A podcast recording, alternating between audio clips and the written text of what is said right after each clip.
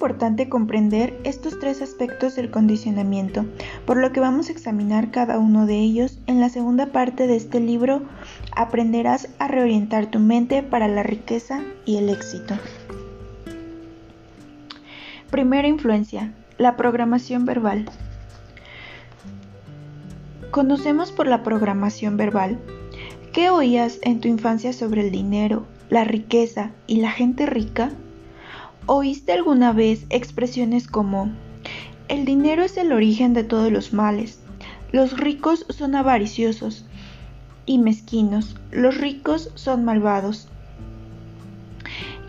Está podrido de dinero. Para juntar algún dinero tienes que matar a para juntar algún dinero tienes que matarte a trabajar. El dinero no crece en los árboles, no puede ser rico y espiritual. La felicidad no puede comprarse. Poderoso caballero es don dinero. Los ricos son cada vez más ricos y los pobres cada vez más pobres. No todo el mundo puede ser rico. Nunca se puede llegar a todo. Y la infame, eso no es para todos. En mi casa cada vez que pedía dinero a mi padre, le oía despotricar. ¿De qué estoy hecho yo? ¿De dinero? Yo respondí en broma, ojalá. Me llevaría un brazo, una mano o hasta un dedo. Jamás se rió ni una sola vez. Aquí reside el problema. Todas las afirmaciones que oíste sobre el dinero cuando eras niño permanecen en tu subconsciente como parte del patrón que está rigiendo tu vida económica. El condicionamiento verbal es extremadamente poderoso. Por ejemplo, cuando mi hijo Jess tenía tres años, un día vino corriendo hacia mí y me dijo nervioso, Papi, ¿vamos a ver la película de las tortugas ninja? La ponen muy cerca de casa. Por nada del mundo podía imaginar cómo aquel niño era capaz de conocer la ubicación de los cines. Un par de horas después, la respuesta me vino en forma de anuncio de televisión de la película. Al final del día se decía el habitual eslogan, ya puedes verla en un cine muy cerca de tu casa. Otro ejemplo del poder del condicionamiento verbal llegó a expensas de uno de mis participantes en nuestro seminario intensivo Mente Millonaria. Stephen no tenía problemas para ganar dinero, su reto era conservarlo. En el momento en el que Stephen vino al curso estaba ganando más de 800 mil dólares al año. Llevaba nueve años así. Pese a ello, se las apañaba con dificultad de algún modo lograba gastarse el dinero, prestarlo o perderlo todo tomando malas decisiones a la hora de invertir. Sea cual fuere la razón, su fortuna neta era exactamente cero. Stephen nos confió que, siendo niño, su madre solía decir, los ricos son avariciosos y mezquinos. Su dinero sale del sudor de los pobres. Se debería tener solo lo suficiente para ir tirando. Si tienes más, eres un cerdo. No hay que ser científico de la NASA para deducir lo que estaba ocurriendo dentro del subconsciente de Stephen. No es de extrañar que estuviese arruinado. Se hallaba verbalmente condicionado por su madre para creer que los ricos son avariciosos y mezquinos. Por lo tanto, su mente establecía una conexión entre rico, avaricioso y mezquino que por supuesto es malo. Como él no quería ser malo, subconscientemente no podía ser rico. Stephen amaba a su madre y no quería que tuviesen mal concepto de él. Obviamente, según las creencias de ella, si se hiciese rico no lo aprobaría. Por lo tanto, no tenía otra opción que deshacerse de cualquier dinero de más que traspasara los límites del solo para ir tirando. De lo contrario, sería un cerdo. Bueno, tú pensarías que, en caso de tener que elegir entre ser rico o contar con la aprobación de mamá o de cualquiera, en realidad, la mayoría preferiría ser rico. Todo lo contrario, la mente Simplemente no funciona así. Parece que la riqueza debería ser la elección lógica. Pero cuando el subconsciente debe elegir entre emociones profundamente arraigadas y la lógica, casi siempre ganan las primeras. Principio de riqueza.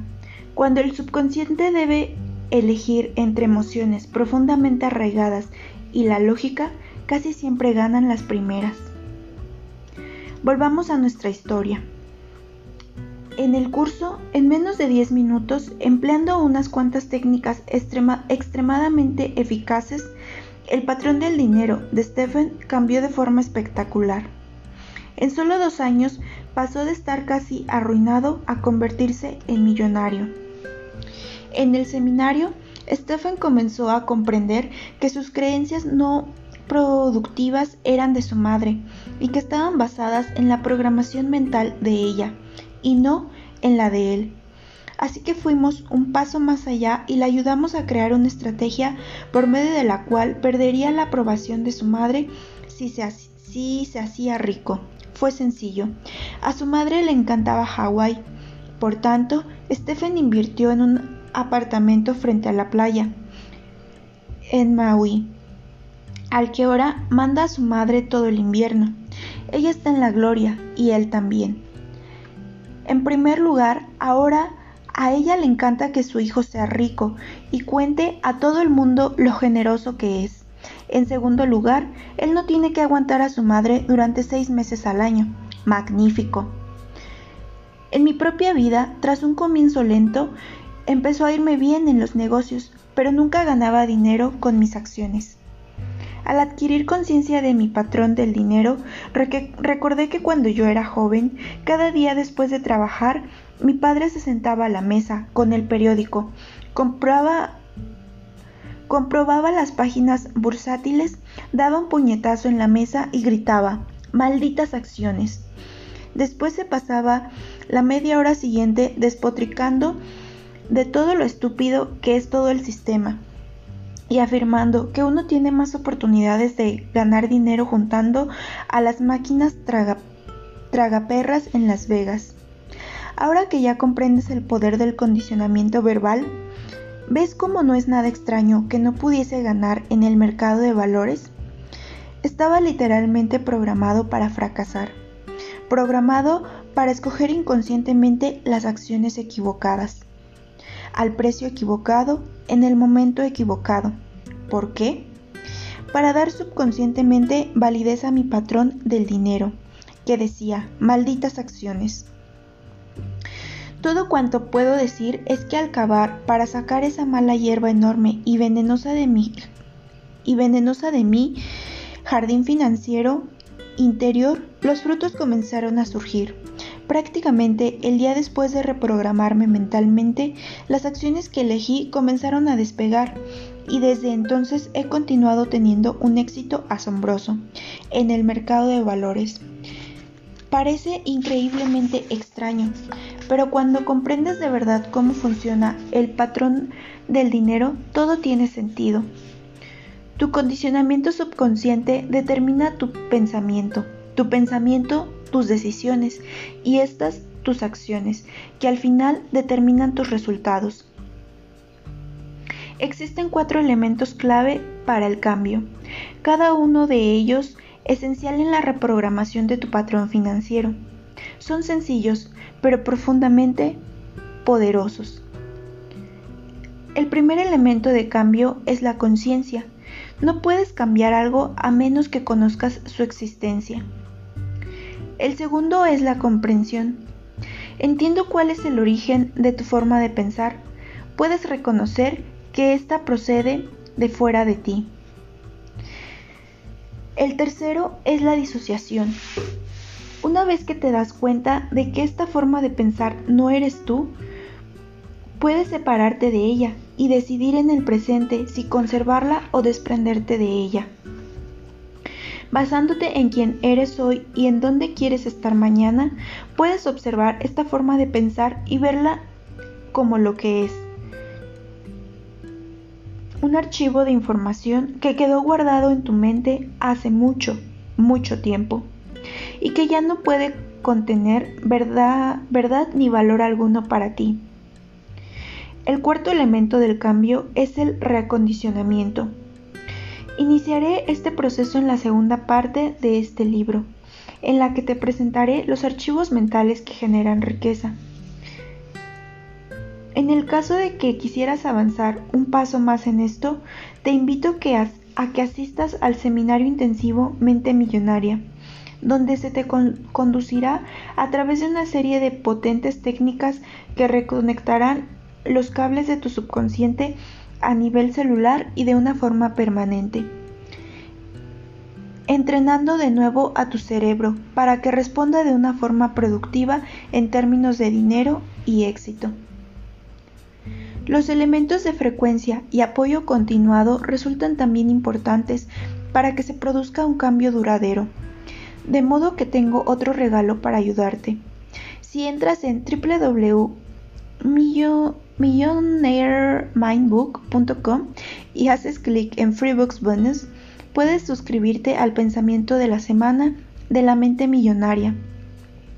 Y cada siete días recibirás una valiosa lección que puede contribuir a tu prosperidad.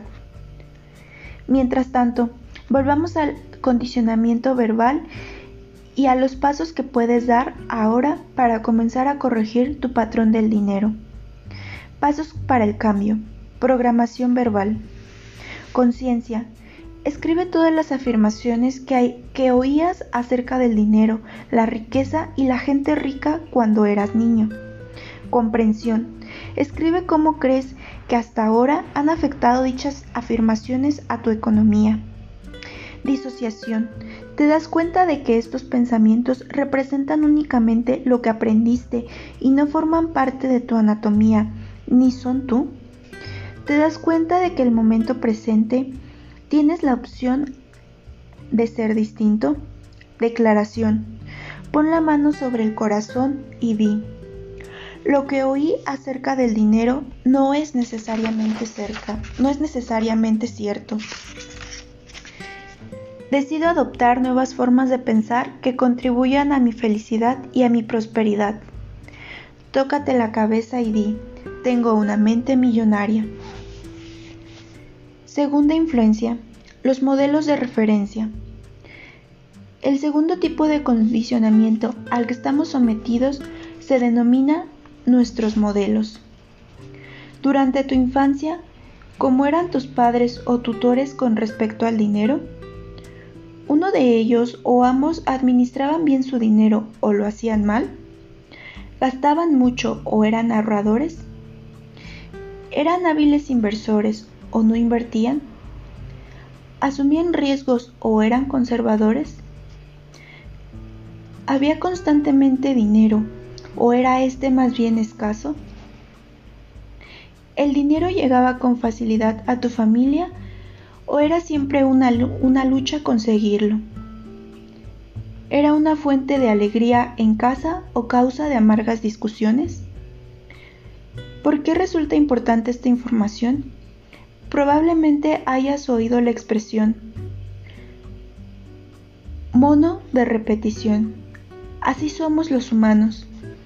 De pequeños aprendemos, aprendemos todo de los modelos que tenemos alrededor. Aunque la mayoría de nosotros odiaríamos admitirlo, hay bastante verdad en el viejo dicho, de tal palo, tal astilla. Esto me recuerda el chiste de una mujer que preparaba las rebanadas de jamón cocido para cenar cortándoles los dos extremos. Su marido, que ya había observado dicha práctica, le pregunta un día que corta los le pregunta un día, ¿por qué corta los extremos del jamón? Ella le contesta, así lo hacía mi madre. Resulta que la madre de ella venía esa noche a cenar, así que le pregunta, ¿por qué cortaba los extremos del jamón? A lo que ella responde, mi madre lo hacía siempre así, de modo que deciden llamar a la abuela por teléfono para hacerle la misma pregunta. ¿Cuál creéis que fue su respuesta? Porque mi sartén era demasiado pequeña. La cuestión es que, en general, en el ámbito del dinero tendemos a ser idénticos a uno de nuestros progenitores o bien adoptamos una actitud que es combinación de las que cada uno de ellos tenía.